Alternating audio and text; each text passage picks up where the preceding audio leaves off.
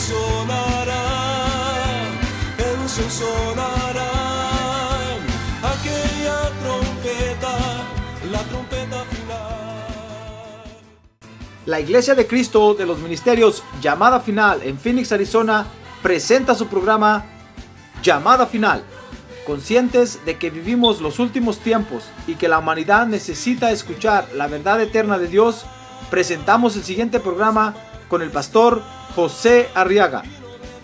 Con ustedes, el pastor José Arriaga con el mensaje de la palabra de Dios.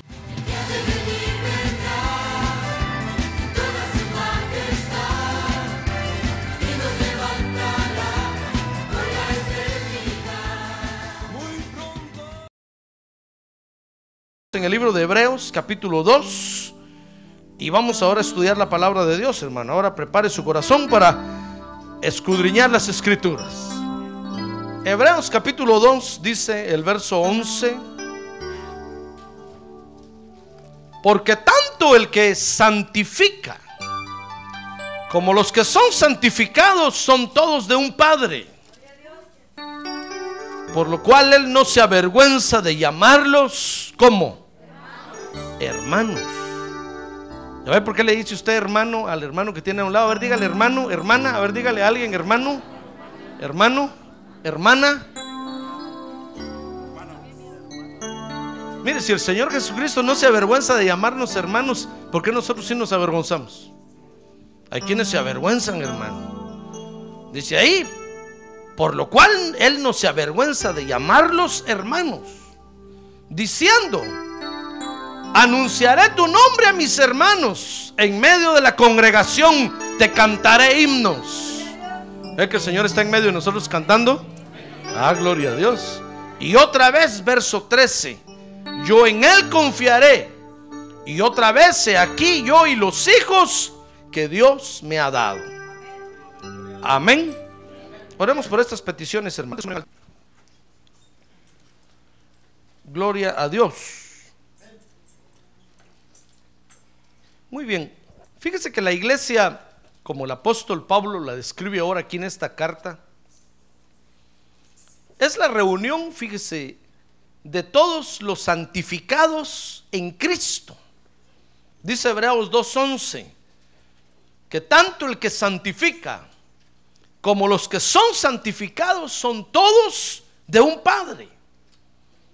Entonces la iglesia de Cristo, fíjese hermano, congrega a todos los santificados en Cristo. Por eso es importante la reunión de la iglesia. Porque es aquí donde Dios continúa santificando. Si nosotros deshiciéramos la iglesia, hermano, si nosotros dijéramos que lo, único importante de la iglesia es ir por todo el mundo y predicar el Evangelio, la iglesia no podría cumplir con esta función.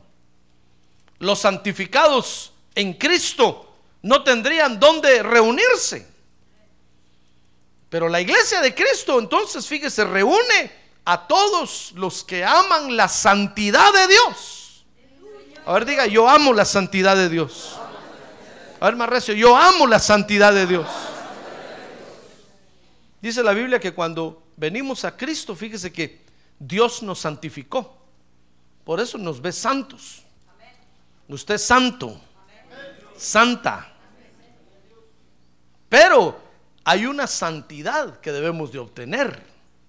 Es decir, cuando venimos a Cristo, Dios nos santificó, si no, no, no podríamos adorarlo, hermano. No podríamos nosotros ni siquiera acercarnos a Él, pero nos santificó. Y ahora entonces, ahora estamos en la iglesia únicamente aprendiendo a caminar como santos. Pero ya estamos de este lado, hermano. ¿Qué le parece? Es igualito a lo, que hizo usted cuando se pasó el río allá y se saltó la cerca. Usted se vino y se pasó aquí. Y ahora, ¿qué tiene que hacer aquí? Es únicamente, lo único que tiene que hacer es aprender a vivir en el sistema como se vive aquí. ¿Verdad? Pero ya está aquí. ¿Comprende? No está allá y que lo tengan que ir a traer y que tenga que. No, ya, está, ya estamos aquí, hermano. Ahora lo único que queda es que aprendamos a vivir como, como viven aquí. No hay que tirar basura en la calle. No hay que pasarse los semáforos en rojo. ¿Se acuerda que allá pasábamos los semáforos en rojo, hermano? ¿Y sabe por qué los pasábamos? Porque en las esquinas estaban los ladrones con las pistolas así, mire. Y solo pone el semáforo en rojo, paran todos los carros, entonces sacan las pistolas y comienzan a robarle a toda la gente ahí.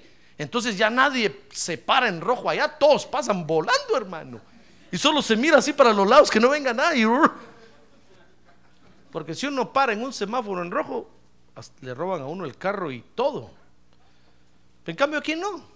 Aquí usted tiene que stop, rojo es stop. Y usted para. Y solo tenemos que aprender a vivir aquí. Así es esto.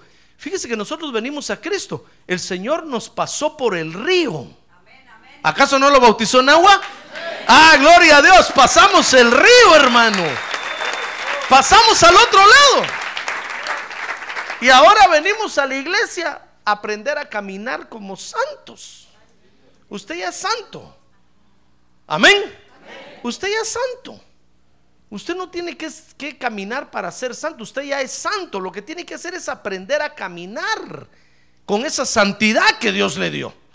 Es como que Dios le hubiera puesto un traje a usted. Y ahora usted tiene que aprender a caminar con ese traje. Lo que pasa es que a veces no nos gusta el traje, hermano nos quitamos la corbata, estoy hablando figuradamente, el traje que Dios nos puso. Dice la Biblia que nos puso un yelmo de salvación, nos puso una coraza de justicia, nos puso un cinto de la verdad. Ah, gloria a Dios, nos puso unas sandalias del Evangelio. Nos dio un escudo de la fe y nos dio una espada que es su bendita palabra. Ah, gloria a Dios. Pero lo que pasa es que algunos a veces les cansa la espada y la tiran, hermano. Otros tiran el escudo, otros se quitan los zapatos. Si siente algún mal olor aquí, es por eso. Que algunos se quitan los zapatos, los zapatos del Evangelio, las sandalias del Evangelio. Otros se quitan la coraza, por eso cualquier cosa los hiere, los lastima el corazón, son muy sensibles. Si usted no los saluda, se sienten. Y si los saluda, se ponen peor porque se quitan la coraza que cubre el corazón. Otros se quitan el yelmo de la salvación, por eso el diablo les tira los dardos y les meten los malos pensamientos ahí, hermano. Y no pueden dominarlos. Pero lo que tenemos que hacer entonces es aprender a caminar con ese traje que Dios nos dio. Porque es el, es el traje de la santidad. Por eso es importante la iglesia. ¿Se dio cuenta? Porque aquí vamos a aprender a caminar como lo que realmente somos ahora, los hijos de Dios, santificados con la sangre de Cristo. Amén. Fíjese que la santidad de Dios es muy importante, hermano. Tal vez, tal vez usted dirá, pero ¿por qué insistir tanto en eso, hermano? Pues fíjese que la santidad, dice la Biblia, la santidad de Dios es su majestad. ¿Qué le parece? Dios no tiene otro atractivo sino su santidad. Usted dirá, pastor, ¿y su poder depende de la santidad? Usted dirá, pastor, pero, pero eh, todo lo que hace depende de su santidad. Pastor, pero depende de la santidad. Si a Dios usted le quita la santidad, deja de ser Dios. Por eso su santidad es su majestad. Fíjese que dice Éxodo 15, 11. ¿Quién como tú entre los dioses, oh Señor? Oiga lo que está cantando Moisés. Dice que esto lo cantaron después que pasaron el Mar Rojo. Cuando vieron a los egipcios ahogarse en el Mar Rojo. Entonces cantaron, ¿quién como tú entre los dioses, oh Señor? ¿Quién como tú? Majestuoso en santidad, temible en las alabanzas, haciendo maravillas. Mire, cuando, cuando el pueblo de Israel vieron los prodigios que Dios hacía, ¿sabe? alabaron a Dios por su santidad. No por su poder, no por la santidad, porque, porque la santidad, hermano, es su majestad. Fíjese que santidad es la cualidad de perfección, impecabilidad e incapacidad de pecar. O sea que usted, usted realmente está, está caminando como santo cuando es incapaz de pecar. Si le ponen una cerveza ahí enfrente Y usted dice, ¿me la tomo o no me la tomo? El pastor no está mirando. Como dijo, como dijo alguien, miran para todos lados, pero no miran para arriba. Ahí está el Señor mirándolo, hermano.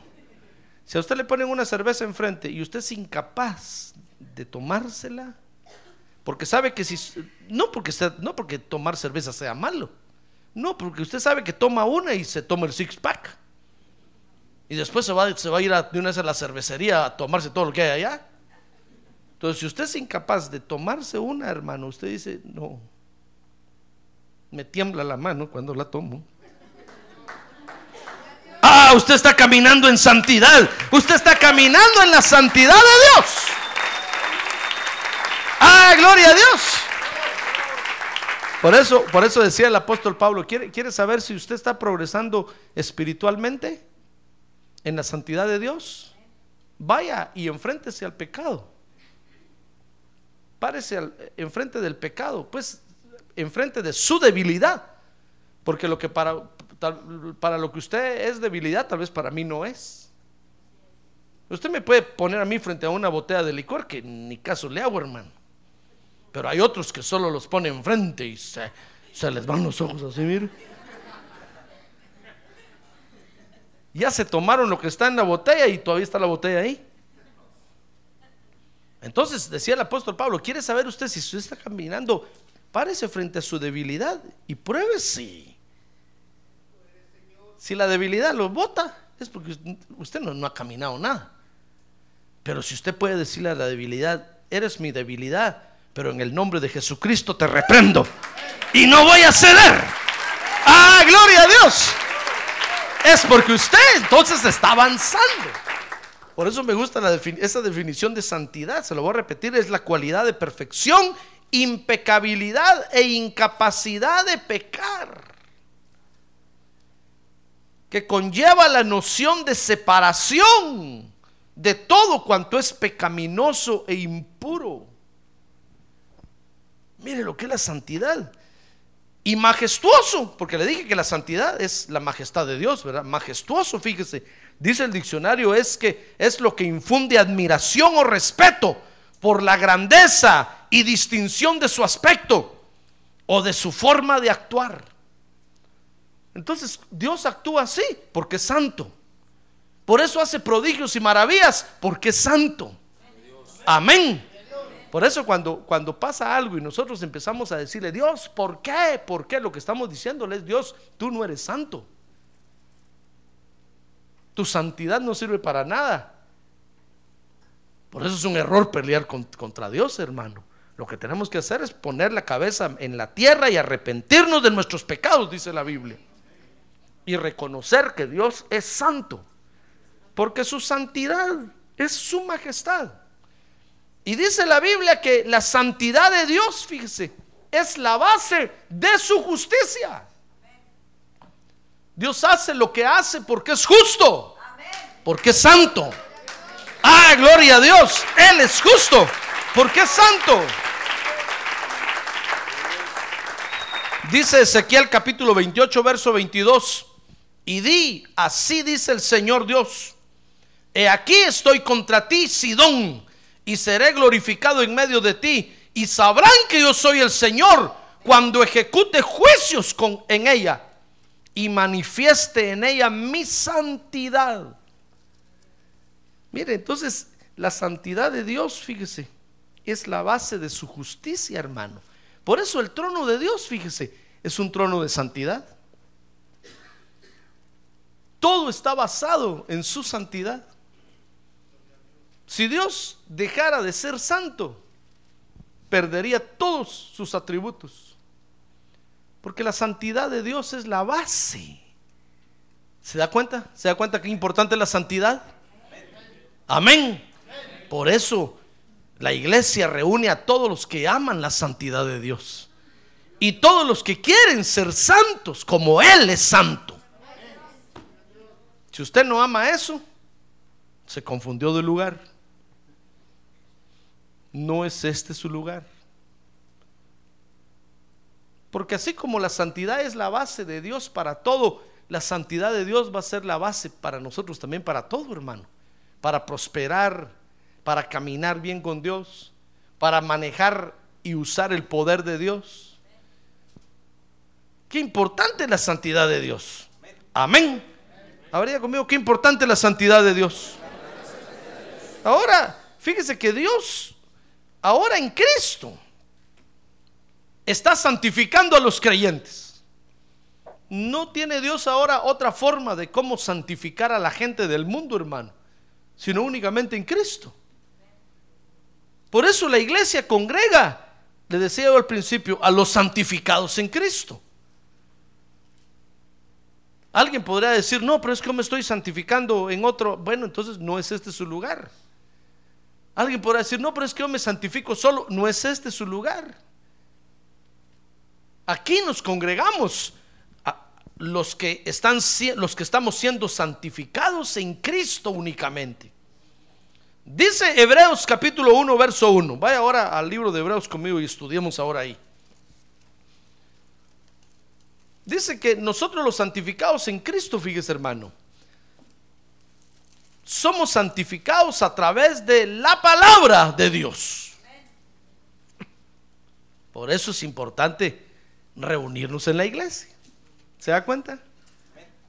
Si no, si no hubiera reuniones en la iglesia, hermano, ¿dónde vamos a escuchar la palabra de Dios predicada? Bueno, usted dirá tal vez ahora, pastor, usted como que anda, todavía está en el siglo pasado. Ahora hay predicación en la, en la, en la televisión, en la radio, en muchas cosas. Sí, pero no es igual, hermano. No es igual como venir a la iglesia, a la congregación, estar en la comunión con los santos, sentarse con ellos, convivir con ellos, platicar con ellos y caminar junto con ellos. Así como Dios quiere que caminemos. Ah, gloria a Dios, es importante. Es importante la reunión de la iglesia. Mire, dice Hebreos capítulo 1, verso 1 y 2, que Dios habiendo hablado hace mucho tiempo, en muchas ocasiones y de muchas maneras, a los padres por los profetas, en estos últimos días nos ha hablado por su Hijo, a, quien constituyó heredero de todas las cosas y por medio de quien hizo también el universo. Mire, a través de la palabra de Dios es que ahora nos santifica en Cristo. Por eso dice que antes le hablaba, le hablaba a la gente de muchas maneras y de muchas formas pero ahora nos habla. Es su palabra. Únicamente a través de Cristo. Eso quiere decir que lo que el Señor Jesucristo hizo y enseñó y practicó es lo que nos va a santificar, hermano. Fíjese que el Señor Jesús le dijo, le dijo en San Juan 17 al Padre, Padre, yo me santifico hasta hoy, me santifico por estos, le señaló a los discípulos, me santifico. Por culpa de estos para que sean santos así como yo amo tu santidad. Es a través de Cristo que vamos a ser santificados ahora, hermano. No lo que diga Pablo, lo que diga Pedro, lo que diga lo que diga Judas. O lo que diga el evangelio de María Magdalena. No, no lo que diga el código da Vinci, no, lo que dijo el Señor Jesucristo. En esas palabras, el Señor dijo un día, mis palabras son espíritu y son vida. Esas palabras son las que nos santifican ahora, hermano. Por eso dice Hebreos capítulo 1, versos 1 y 2, que Dios habiendo hablado, mire su palabra, en otro tiempo y de muchas maneras, hoy ya no lo hace así. Hoy lo hace únicamente a través de su Hijo unigénito. Muchos, muchos nos critican a nosotros por eso. Dicen, pero ¿por qué solo en Cristo? ¿Por qué, ¿Por qué no escuchan a otras personas? ¿Por qué no escuchan al Papa? ¿Por qué no escuchan al, al qué eminencia? ¿Por qué no escuchan al Premio Nobel de la Paz? ¿Por qué no escuchan al otro? No, es que no vamos a ser santificados por lo que ellos digan, hermano. Qué bueno si hicieron contribuciones a la humanidad, qué bueno que lo hicieron, Gloria a Dios, aleluya, amén. Pero no es a través de ellos que vamos a alcanzar la santidad de Dios, sino que es a través de Cristo. Por eso solo queremos escuchar la palabra de Dios, lo que el Señor Jesucristo dijo. Y dice Hebreos 1.4 que es a través únicamente de Cristo, porque Cristo es mejor que los ángeles. Dice Hebreos 1.4, siendo mucho mejor que los ángeles, por cuanto ha heredado un nombre más excelente que ellos. Por eso el apóstol Pablo le escribió a los Gálatas un día y les dijo, miren Gálatas, si un ángel del cielo o alguno de nosotros les predicara algo diferente a lo que han aprendido, la palabra de Dios, sea anatema. Porque hay gente que ha tenido experiencias con ángeles, hermano. Por ejemplo, los morones tuvieron una experiencia con un ángel. Y a ese ángel escuchan. Y a ese ángel siguen. Si aún un ángel se le apareciera en la noche a usted en su cuarto, iluminando el cuarto y haciendo un montón de prodigios, le dijera a usted que no hay que vivir la Biblia, que lo que él le va a enseñar a usted es más importante que la Biblia, no lo escuche, ¿sabe? Dice la Biblia que lo que hay que hacer es que tenemos que reprenderlos en el nombre de Jesucristo. Si alguno se le presenta a usted, dice la Biblia, y no confiesa que Jesús, el Hijo unigénito del Padre, vino a la tierra en carne, es anticristo. No lo tiene por qué escuchar. Amén. Entonces, ¿por qué solo a través de Cristo? Porque es mejor que los ángeles. Dice Hebreos 1.5, porque es el Hijo unigénito del Padre. Dice ahí, porque a cuál de los ángeles dijo Dios jamás, hijo mío eres tú, yo te he engendrado hoy otra vez yo seré padre para él y él será hijo para mí. A ningún angelito del cielo le dijo Dios eso antes, hermano. Los ángeles son creación de Dios, pero no son sus hijos. Todos los seres humanos, el único ser humano hijo de Dios que hubo en la tierra fue Adán. Adán fue el único hijo de Dios. De ahí todos nosotros que salimos de Adán somos puros hijos de Adán, hermano. Así es que Adán es su padre y Eva su madre. No lo estoy ofendiendo. Son nuestros padres. De ahí salió toda la raza humana. Pero la Biblia dice que el único hijo de Dios que Dios nombró hijo fue Adán.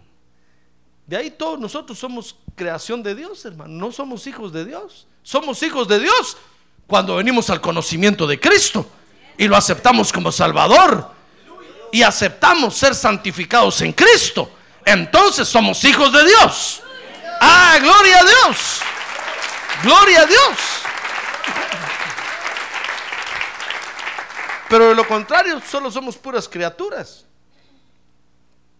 Entonces, ¿por qué en Cristo? Pues porque es el Hijo unigénito del Padre, hermano. Y, es Hijo unigénito. Eso quiere decir que es único en su género, pues. No hay otro como Él. Nosotros somos hijos de Dios, pero somos hijos de Dios por adopción. En cambio, Jesucristo es Hijo unigénito. Dice Hebreos 1:6 que es que somos santificados en Cristo porque es adorado por los ángeles. Dice Hebreos 1:6 y de nuevo cuando trae al primogénito al mundo dice, "Y adórenle todos los ángeles de Dios." Mire, mire por qué es que es en Cristo. ¿Por qué no fue en, en, en otra persona? ¿Por qué no es en otro nombre? Porque Cristo es mayor que los ángeles, porque es el Hijo unigénito del Padre, porque es adorado por los mismos ángeles. Dice Hebreos 1.8 que es porque le dieron un trono, dice, pero del Hijo dice, tu trono, oh Dios, es por los siglos de los siglos, y cetro de equidad es el cetro de tu reino. Por eso es que es en Cristo.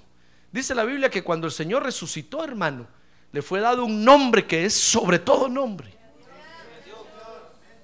Y dice la Biblia que delante de él se doblará toda rodilla Y toda lengua confesará que Él es el Señor. Ah, gloria a Dios. Gloria a Dios. Mire qué gran trono le dieron, hermano. Por eso, por eso es que es en Cristo. Usted no va a leer que eso le hayan dado a Mahoma. Aunque digan los musulmanes que el caballo de Mahoma brincó de, de, la, desde Arabia hasta, hasta Jerusalén y de ahí dio un paso y brincó de una vez para el cielo. Por eso está la mezquita de Omar ahí. Porque dice que ahí se posó el caballo de, de Mahoma y de ahí brincó con él para el cielo. Aunque digan lo que digan, Dios no dice eso de él. En cambio, del Señor Jesucristo dice tu trono, oh Dios. Lo reconoce como Dios. Es por los siglos de los siglos. Y mire, y dice Hebreos 1.9, y yo creo que esto es lo más importante, hermano. Porque es en el, en el nombre de Cristo que Dios ahora nos santifica. No es en el nombre de, algún ser humano, le repito, no es en el nombre. ¿Por qué en el nombre de Cristo? Dice Hebreos 1.9, has amado la justicia y aborrecido la iniquidad. Por lo cual Dios, tu Dios, te ha ungido con óleo de alegría más que a tus compañeros. ¿Sabe? Es en el nombre de Cristo porque amó la santidad de Dios. Mire, ¿qué le parece que al mismo Hijo unigénito del Padre Celestial lo pusieron a escoger un día, hermano? Y le dijeron, a ver, ¿qué quieres? ¿La santidad o la iniquidad? ¿Qué quieres? ¿La santidad o la maldad? ¿Qué quieres? ¿La santidad o el pecado? ¿Y sabe qué hizo Jesús? Amó la santidad, hermano. Dice que amó la justicia y aborreció la iniquidad. Y entonces, ¿sabe? Vino el Padre Celestial y lo ungió con óleo de alegría. Más que a sus compañeros. Hermano, por eso es que ahora Dios, en el nombre de Cristo, o en Cristo, es que está santificando a los creyentes. No hay otra forma de, de santificarse, hermano, sino únicamente a través de la palabra de Cristo. Por eso es que no podemos nosotros, los creyentes, usar otro libro, aunque venga un ángel y nos diga, pero es que este evangelio está incompleto, le faltan cinco páginas. Aunque venga alguien y diga, no, pero es que la Biblia le sobran hojas, hay que arrancarle estas de aquí para acá. No, nosotros usamos la palabra de Dios completa. Porque es en, en la palabra de Cristo que hoy nos santifica el Padre Celestial. Ah, gloria a Dios. Gloria a Dios. Mire, la santificación, fíjese hermano, es una operación del Padre. Esa no la puede hacer nadie. Es el Padre el que santifica. Es el Padre, en otras palabras, es el Padre Celestial el que justifica al creyente. Y cuando nosotros tomamos tiempo para venir a la iglesia y congregarnos en la iglesia, a escuchar la palabra predicada, fíjese que ocurre esa operación del Padre, hermano. Porque el Padre nos santifica en su palabra. Amén. Mire la operación rara que ocurre. Pareciera que venimos a perder el tiempo. Pareciera que saber qué venimos a hacer a la iglesia. Y aunque a cada rato yo lo ando despertando a usted, ¿Sabe? No me importa si se duerme. Porque la palabra de Dios, dice la Biblia, hermano, es más penetrante que toda espada de dos filos. Y penetra por todos sus huesos. Hasta llegar a los tuétanos. Hasta llegar a dividir el alma del espíritu. Entonces, aunque usted está dormido ahí, yo sé que su subconsciente está percibiendo la palabra de Dios, hermano. Y el día de mañana, el Espíritu Santo le va a pegar una sacudida con esa palabra. ¿Comprende la operación que ocurre? Mire, hermano, es una operación sobrenatural, pues. Es una operación sobrenatural. Por eso es que la Biblia nos recomienda que tengamos cuidado qué es lo que andamos oyendo por todas partes allá afuera en el mundo. Porque el diablo ha, ha- ha copiado también esta operación de Dios. Cuando nosotros escuchamos doctrinas extrañas allá afuera, dice la Biblia que son doctrinas de demonios. Eso quiere decir que cuando nosotros escuchamos, aunque usted diga, no, pastor, yo, es que yo, yo escucho, pero yo sé, yo sé lo que tengo, yo. Tenga cuidado porque es operación de demonios. Ocurre en el mundo espiritual. Usted no lo puede controlar. Esas palabras, si usted las deja entrar en su corazón, aunque escuche, aunque usted diga que, que por curiosidad o lo que sea, esas palabras van a entrar a su corazón, van a entrar a su subconsciente y desde ahí lo van a empezar a, a- estorbar y a molestar a usted. Por eso tenga cuidado. Si no es la predicación de la palabra de Dios, tenga cuidado lo que escucha, hermano. Tenga cuidado a qué lugar va. Porque le puede afectar. El diablo ha copiado esa operación de Dios también. Cuando nosotros venimos a la iglesia y escuchamos la palabra de Dios, esa operación de Dios ocurre en nosotros, hermano. Y somos santificados en Cristo. Por eso, bienaventurado aquel a quien la palabra de Dios lo toca.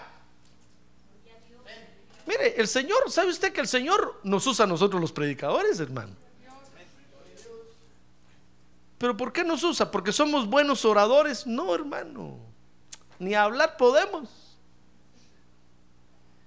Ni pararnos aquí podemos. Con decirle que ni vestirnos sabemos. Pero Dios nos usa, hermano. Pero la mayor, la mayor operación que Dios hace es usar nuestra garganta y nuestras palabras. Y cuando las palabras llevan a su oído y usted las percibe y se arrepiente, ah, entonces la operación de Dios ocurre ahí. Ah, gloria a Dios. La operación de Dios ocurre ahí, hermano. Por eso es que cuando, cuando los que han es- estudiado para ser predicadores o han estudiado para ser oradores nos escuchan a nosotros, les da una cólera. Una vez me dijo a mí un hermano, mire, pastor, yo lo escucho a usted por la radio, pero no, realmente no entiendo lo que usted habla. No le encuentro ni cabeza ni pies.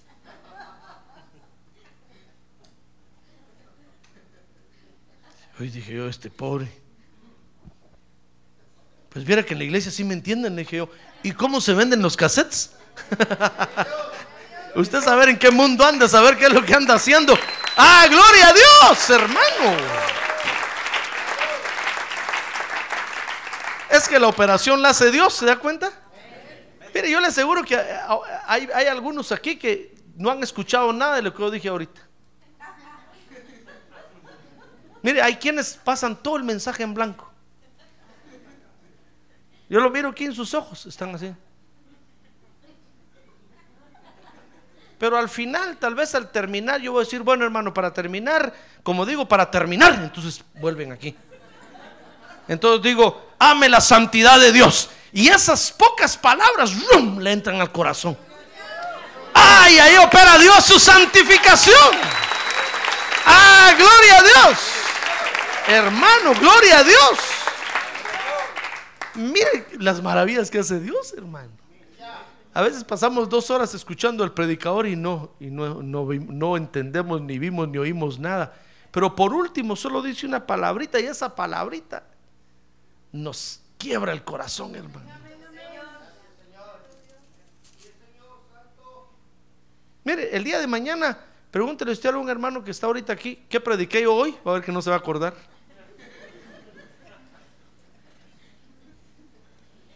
El pastor ayer, ayer, ¿qué predicó? Ayer, ¿qué predicó? Pero en el momento el Espíritu le habló. Y Dios operó la santificación que necesitaba. Porque es como el maná que recogía Israel. ¿Sabe usted que Israel cada mañana recogían maná, verdad? Y no podían guardar para el otro día. Se lo tenían que comer ese mismo rato, ese mismo día, porque se engusanaba. Este es el maná que está cayendo del cielo, hermano.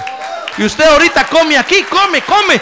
Mañana ya no se acuerda, pero ya comió. ¡Ah, gloria a Dios! Ya comió ahorita, que fue lo más importante. Y dice la Biblia que cada quien recogía lo que, lo que aguantaba comer. Moisés les dijo, miren, Dios me dijo que cada quien agarre lo que se va a comer. No sean lagartones, les dijo. No quieran, no van a querer llevarse todo, solo llévense nada más. Dice que hubo unos que no hicieron caso y agarraron y dijeron, guardemos para mañana y se les engusanó todo. Porque cada quien agarraba, mire, en la mañana usted se levantaba y decía, qué hambre la que tengo. Jalaba una olla así grandota y la llenaba, hermano, y se lo comía. Pero si se levantaba diciendo, no, hoy no tengo hambre, una cucharita chiquita agarraba nada más. tal vez se levantaba diciendo, no, hoy voy a ayunar no comía. Mira, así, así, así es cuando se predica la palabra de Dios.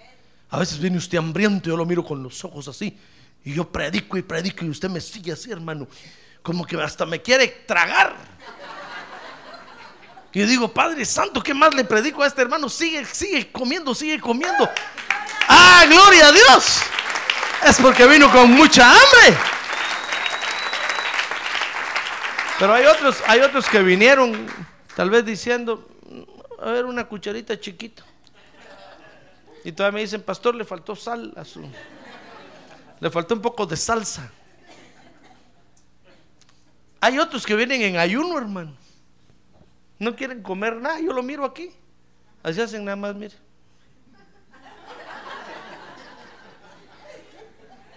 No quieren comer. Pero yo digo, bueno, que no coman. Pero mañana van a venir el domingo van a venir con un hambre terrible. Y entonces voy a aprovechar a darles de comer. Es como los niños, ¿se da cuenta cómo es la mamá con los niños? A veces dice el niño, no quiero comer. La mamá dice, va, está bueno. ¿Quiere un chocolate? Sí, chocolate, sí, va, tome más. Pero la mamá sabe que al rato va a tener un hambre terrible porque no desayunó, no almorzó. Al rato en la cena está el niño sentado con los cubiertos haciéndolo así. A la mamá dice, hoy me aprovecho la sopa del mediodía, los huevos del desayuno y todo lo junta. Y el niño, la mamá se siente campeona, hermano. Dice, lo rellené bien. Lo mismo soy yo. ¿Usted no quiere comer hoy? Mire, muchos ni vinieron, hermano. digo yo, el domingo van a venir. Pastor, no vinieron el domingo. Bueno, el martes. No vinieron. El viernes caen aquí, hermano. Desesperados y todos alocados así. Ay, digo, hoy me aprovecho, hoy lo relleno, lo relleno, lo relleno. Que coma, que coma, que coma, que coma. ¡Ah, gloria a Dios! Pero cada vez que nosotros apartamos tiempo para venir a la iglesia, fíjese hermano, a escuchar la palabra de Dios, Dios opera, hace esa operación en nosotros, hermano. No está perdiendo usted su tiempo. A ver, que tiene a un lado, no está perdiendo su tiempo.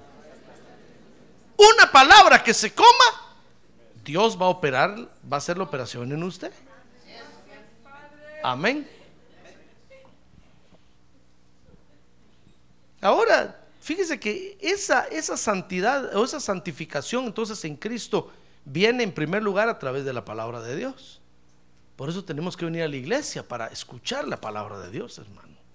No hay otra forma. Yo no, yo no puedo decirle, hermano, eh, usted no quiere oír palabra de Dios, no la oiga. De todas maneras, Dios lo va a santificar. No, no, es a través de la palabra. Pero también dice Hebreos 2.9 que esa santificación viene a través del sacrificio que Jesús hizo en la cruz. Dice Hebreos 2.9, pero vemos a aquel que fue hecho un poco inferior a los ángeles, es decir, a Jesús, coronado de gloria y honor a causa del padecimiento de la muerte, para que por la gracia de Dios probara la muerte por todos Mire, el sacrificio que Jesús hizo en la cruz del Calvario, hermano. El, hecho de haber derramado su sangre ahí, ese sacrificio, es el que el Padre Celestial toma ahora como base para santificarnos a nosotros. Dice Hebreos 2.14 que con ese sacrificio ahora libra a los creyentes de la muerte. Dice así que por cuanto los hijos participan de carne y sangre, él igualmente participó también de lo mismo para anular mediante la muerte el poder de aquel que tenía el poder de la muerte, es decir, al diablo. Mire, con ese sacrificio, hermano, Dios nos santifica porque con muerte nosotros no podíamos, no podíamos acercarnos a Dios, hermano. Acuérdense que Dios es la vida, amén. Entonces no podía convivir con alguien con olor a muerte o con cara de muerto. Entonces tuvo que venir Jesús y probar la muerte por todos nosotros, hermano. Dice la Biblia que en la cruz cayó todo, toda la ira del Padre sobre él. Por eso hasta exclamó y dijo, Padre, ¿por qué escondes de mí tu rostro? Porque ahí el Padre lo abandonó cuando lo vio cargado de pecado, hermano, rodeado de todas las potestades diabólicas, de toda la maldad. El Padre escondió el rostro de él, no aguantó a verlo. Probó la muerte, fue enjuiciado en la cruz y probó la muerte para que nosotros fuéramos librados de la muerte. Por el sacrificio de Cristo en la cruz, ahora el Padre nos puede santificar. Ya no nos ve más muertos, sino que ahora nos ve vivos, con olor de vida. Ah, gloria a Dios, con olor de vida, para vida. Ah, gloria a Dios, hermano. Mire, ¿por qué es en Cristo? Es en Cristo. Le decía yo en primer lugar, por la palabra de Cristo. Y es en Cristo por la muerte de, de, Cristo en la cruz del Calvario, hermano.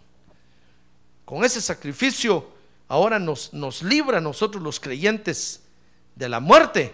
Con ese sacrificio, dice Hebreos 2.17, vino a ser sumo sacerdote para la propiciación de los pecados. Mire, Hebreos 2.17 dice, por tanto, tenía que ser hecho semejante a sus hermanos en todo, a fin de que llegara a ser un misericordioso y fiel somos sacerdote en las cosas que a Dios atañen para hacer propiciación por los pecados del pueblo. Mire, tenía que, Jesús que morir en la cruz. Fíjese que Jesús, cuando Jesús llegó a la cruz, hermano, al mismo tiempo era el cordero y al mismo tiempo era el sacerdote que estaba presentando al cordero. Mire qué tremenda figura esa. No usó Dios a ningún otro hombre, no usó Dios a ningún ángel, sino que su mismo hijo unigénito, al mismo tiempo que era el sacerdote que estaba presentando el sacrificio, era el cordero de Dios que estaba siendo degollado hasta ser quemado en holocausto. Mire todo lo que Jesús hizo en la cruz, hermano. Hasta llegar al mismo infierno y ser el que primero probó el lago de fuego. Porque los tres días que Jesús estuvo en la tumba, dice la Biblia que en cuanto a Jesús lo enterraron, hermano, se levantó de la tumba. Jesús no resucitó al tercer día. Inmediatamente después que lo metieron a la tumba, en ese mismo momento se levantó y dice que descendió al centro de la tierra, dice la Biblia, con cuerpo completo, completo. Y ahí, y ahí en el centro de la tierra fue lanzado al lago de fuego. Y cuando fue lanzado al lago de fuego, el diablo dijo, ya lo vencí. Pero cuando la muerte vio que no llevaba pecado en él, hermano, la muerte, cuando Jesús llegó al, centro de la tierra, iba cargando todos nuestros pecados. Y, le dijeron, condenado, pecador, le dijo el diablo. Ya ves que eres un pecador. ¿Qué hijo de Dios? Eres un pecador. Y lo agarraron y lo tiraron al lago de fuego. Cuando la muerte vio que lo que llevaba no era de él. Dice la Biblia que la muerte no lo pudo retener, lo tuvo que soltar. ¡Ay! Entonces salió del infierno. ¡Ah! Gloria a Dios, hermano. Tres días le llevó a Jesús ir al centro de la tierra y presentar el sacrificio ahí, hermano. Jesús, Jesús no, no le tenía miedo morir en la cruz del Calvario. Jesús le tenía miedo ir al infierno y ser echado en el lago de fuego. Ese fue el verdadero holocausto. Por eso cuando sal, resurgió de las llamas y resucitó, el Padre, dice la Biblia, lo levantó hasta lo alto y le dio un nombre que es sobre todo nombre, porque la muerte no lo pudo retener. Ese, ese fue el verdadero sacrificio que Jesús presentó. No fue solo haber muerto en la cruz del Calvario y que el soldado le metiera la lanza en el costado, hermano. Y que después lo metieran en una tumba y que se quedara ahí frío y helado tres días. No, sino que era el hecho de resucitar inmediatamente y, bajar al infierno. Y dice que cuando salió del lago de fuego, del lago de fuego le predicó a todos los que estaban en el Seol. Y agarró cautiva la cautividad y la fue a exhibir por todo el universo. hermano, lo que pasa es que son cosas que ahorita nosotros ni siquiera entendemos. Pero cuando el Señor venga y nos demos cuenta todo lo que hizo, hermano, ¿qué cree usted que va a pasar? Le pregunto, ¿qué cree usted que va a pasar? Por eso el apóstol Pablo dijo que eso no va a ser más que prorrumpir en un, en un gran grito de adoración a Dios, hermano. Cuando veamos el sacrificio que Él hizo realmente por nosotros.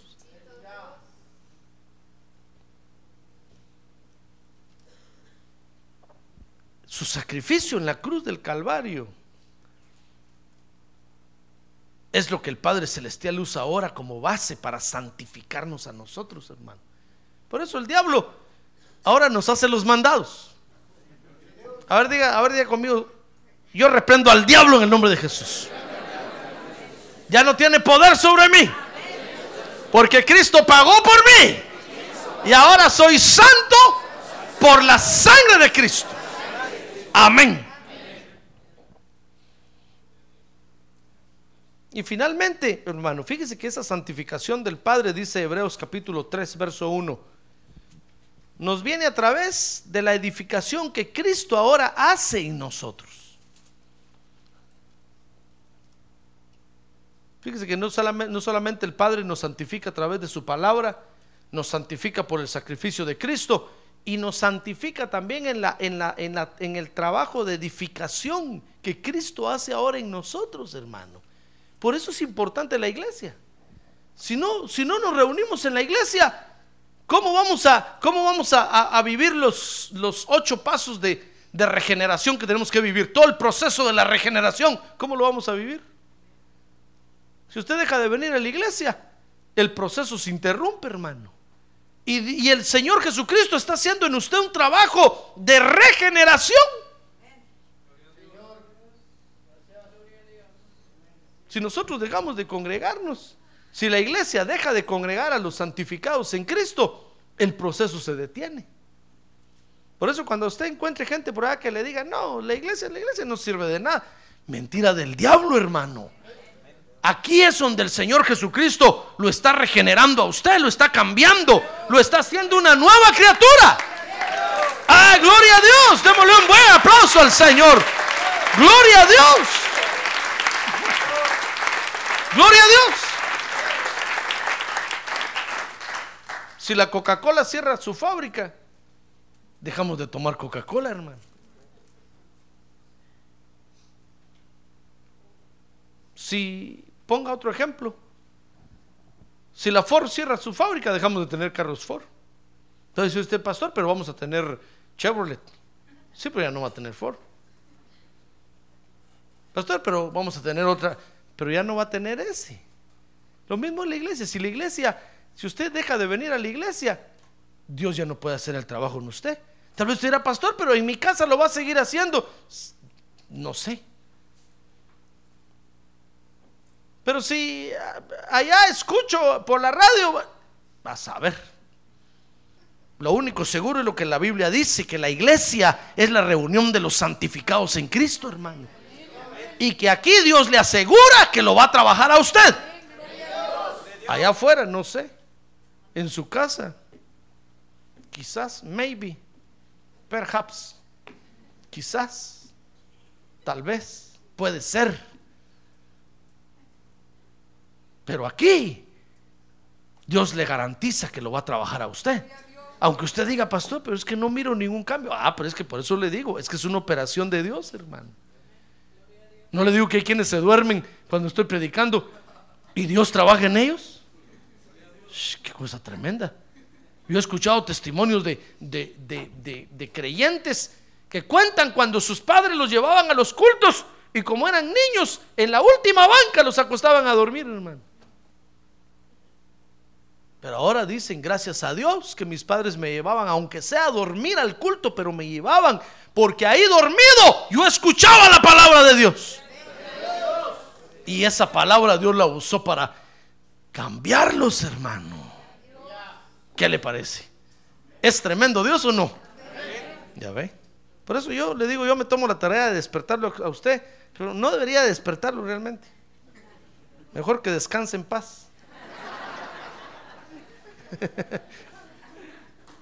Porque Dios de todas maneras va a trabajar con usted, hermano. Lo bueno es que usted tomó tiempo para venir. Y eso es lo que Dios toma en cuenta. Y Dios dice, ahí voy a trabajar con él. Por eso cuando usted ve a su hijo así todo mal encarado, que está en la iglesia, déjelo, hermano. Dios va a trabajar con él. Usted haga el esfuerzo por traerlo y tráigalo y siéntelo ahí. Y regáñelo. Péisquelo. Entonces usted dirá, no, pastor, pero ya, ya me di cuenta que no, no pasa nada. Espérese. Dele tiempo a Dios. Esto es un proceso, hermano. Amén. Es un proceso. Dice Hebreos 3, verso 1. Por tanto, hermanos santos, participantes del llamamiento celestial, considerad a Jesús el apóstol y sumo sacerdote de nuestra fe, el cual fue fiel al que le designó, verso 2, como también lo fue Moisés en toda la casa de Dios. Verso 3, porque él ha sido considerado digno de más gloria que Moisés, así como el constructor de la casa tiene más honra que la casa. Es que el Señor está construyendo este asunto, hermano. Y mientras no lo termine, usted no lo puede juzgar. ¿Oyó la profecía hoy? No juzgue. No sea juzgón. A ver, dígale que tiene un lado, no sea juzgón, hermano. Dígale que se me hace que a usted le habló el Señor hoy en la profecía. No sea juzgón, no nos venga a juzgar. Porque Dios no ha terminado con esto, hermano. Estamos en proceso. Vaya a ver cómo es una Coca-Cola, valga la propaganda, hermano. Cuando está en proceso, ni ganas de tomarla le van a dar. Mire, va a ir a ver una hoyona grandota así donde hacen toda la mezcla. Cuando usted mire eso, va a decir, "Oh, parece purgante ese asunto. Pero es que espérese, no está terminado. Pero cuando usted ya va al- a la caja y saca una soda, ¡shh! qué rico. Pero mientras está en proceso, qué feo, hermano.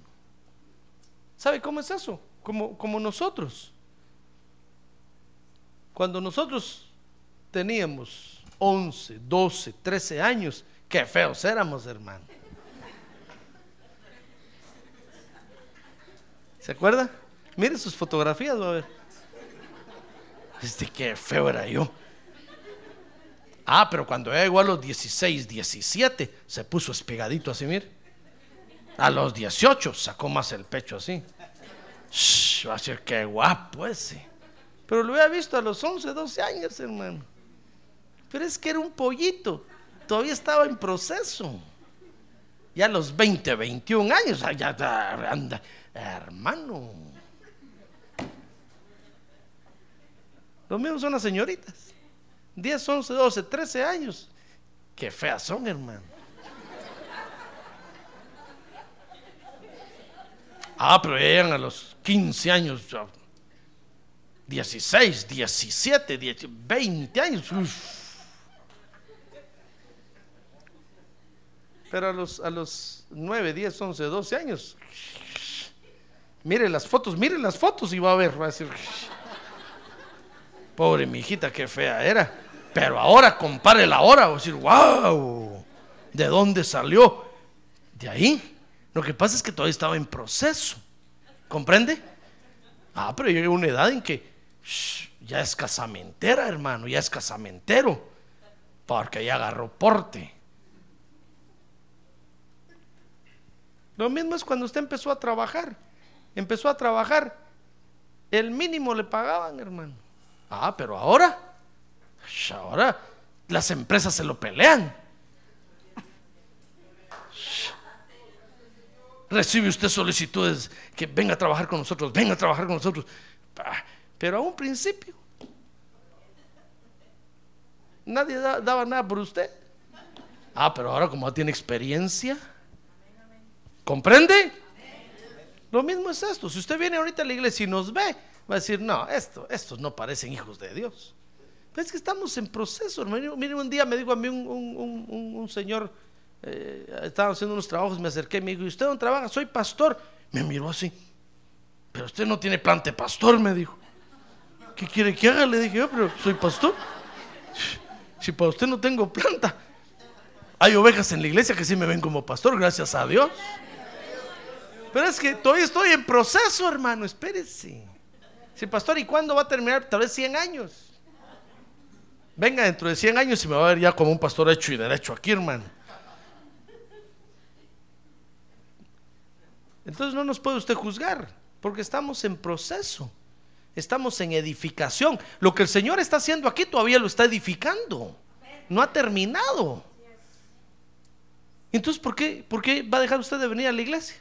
Si usted deja de venir, se para la edificación. Se para el proceso. Y va a quedar usted así todo feo y, deforme, hermano. Cuando lo miren en la calle va a decir, ¿y esto es un creyente? ¿Esto es un cristiano? Va a decir, qué feo es. Lo que pasa es que dejó de venir a la iglesia y se quedó feo. Por eso no deje de venir. Venga.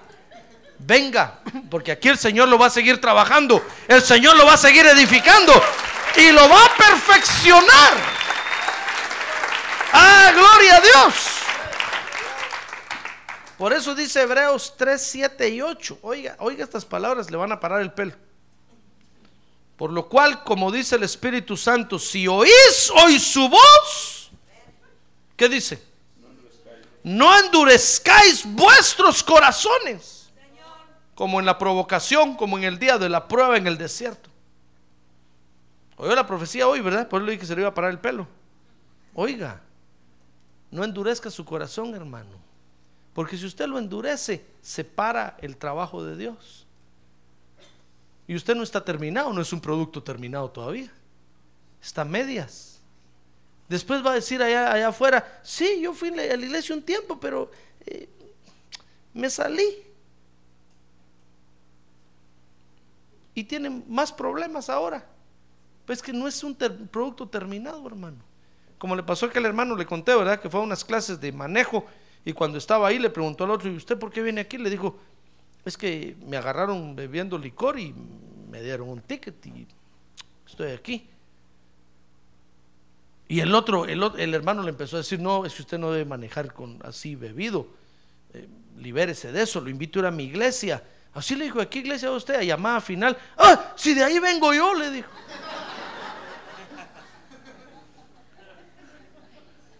De la iglesia y borrachín, hermano. Le dijo, no, si yo fui un tiempo ahí, pero realmente no, nunca cambié, sigo borracho. Pero es que no se trata de venir un tiempo, hermano. Esto no es AA. Este es el poder de Dios, esta es la edificación de Dios. Y esto es para toda nuestra vida. Si usted viene un tiempo solo para probar, esto no trabaja así. Esto no es una droga que le inyecten y no. Aquí hay que venir, hermano, constantemente, siempre. Y entonces el Señor lo va edificando a uno. Y cuando usted en un año mire para atrás, va a ver que su vida ha cambiado bastante. Y en, do- en cinco años va a ver que ha cambiado mucho más, hermano. Porque es un proceso, pero si usted para el proceso y se va, no es un producto terminado. No hable ni diga que, vino, que venía a la iglesia. Porque lo van a ver todo mal empaquetado, mal envuelto. Y van a decir, ¿y esto es lo que Dios hace? Entonces, ¿sabe qué van a decir? Van a decir con qué razón Dios tiene renglones torcidos. Hace monstruos, porque mire usted es un monstruo, le van a decir. Fue a la iglesia y mire lo que resultó. Pero es que, es que, hermano, no se trata de venir un tiempo, se trata de venir y permanecer hasta cuando el Señor Jesucristo regrese. Entonces, cuando el Señor regrese, hermano, eh, nos va a, a poner la etiqueta de producto terminado final. Made in cielo, hecho en el cielo. Ah, gloria a Dios. Gloria a Dios. A ver, diga gloria a Dios. Ya ves, esto se pone más emocionante así. Gloria a Dios, hermano. Así es que no endurezca su corazón. Quiere decirle que tiene un lado, no endurezca su corazón, hermano. Mejor déjese santificar en Cristo. Déjese santificar en Cristo porque Dios ahora no tiene otra forma de santificar, hermano. Como no quisiera decirle a usted, venga a meterse bajo el manto aquí de José Arriaga.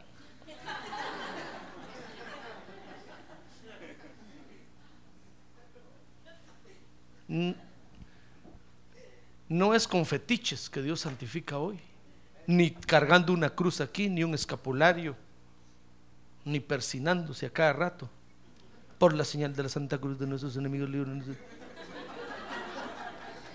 Dios nos santifica ahora sí. Dios santifica con su palabra. Dios santifica con el sacrificio de Cristo. Y Dios santifica con la obra de, regeneración que está haciendo en nosotros. Amén. Amén. Cierre sus ojos. Así es como Dios santifica en Cristo. Por eso es importante la iglesia, hermano. Cuando a usted le digan por ahí que la iglesia no sirve, no, te, no les haga caso, no saben lo que hablan, son ignorantes. Cuando a usted le digan por ahí, no, pero es que la iglesia solo debe de ir por el mundo a predicar, son ignorantes, no saben lo que es la iglesia. No saben la función de la iglesia. No saben lo que está haciendo la iglesia hoy en la tierra. Pero la iglesia, dice el apóstol Pablo aquí en Hebreos, es la, es la que reúne hoy a todos los santificados en Cristo. Por eso, venga a la iglesia, hermano. No deje de venir. Dios tiene un trabajo con usted. No lo interrumpa, no lo pare. Deje que Dios trabaje en usted. Dele libertad al Espíritu de Dios en su vida para que trabaje en usted. Nosotros somos los santificados en Cristo. Por eso nos congregamos, porque es la única forma que Dios tiene para santificarnos, hermano. Quiere decirle gracias, Padre. Gracias porque me llamaste a mí para santificarme ahora. Gracias, Padre. Gracias porque soy santo. A ver, póngase de pie y digámosle gracias porque soy santo, Padre. Gracias porque tú me hiciste santo. En Cristo soy santo. Gracias porque tú me santificas, Señor. Quiero decirle gracias por el trabajo que estás haciendo en mí, Señor. Gracias por esta obra de redención que estás haciendo en mí. A ver, repita conmigo y dígale, Señor Jesús, yo te cedo los derechos de mi vida. Los derechos de mi espíritu. Los derechos de mi alma. Y los derechos de mi cuerpo. Son tuyos, Señor. Yo te los entrego esta noche. Yo se los arrebato al diablo y te los entrego a ti, Señor, porque a ti te pertenecen. Tuya es mi vida. Tuyo es todo mi ser. Yo te entrego los derechos de mi vida para que sigas trabajando en mí, Señor. Sigue trabajando en mí. Sigue trabajando en mí. Invite ahora al Señor y dígale, Señor, yo te invito a que sigas trabajando en mí. Sigue trabajando en mí, Señor. Sigue de tu pueblo, Señor, que te necesita para que tú continúes esa obra en sus corazones. Continúa esa obra en estas vidas, Padre. Hoy te hemos entregado los derechos de nuestra vida te invitamos a que sigas trabajando en nosotros, Señor. Sigue trabajando en nosotros, Señor.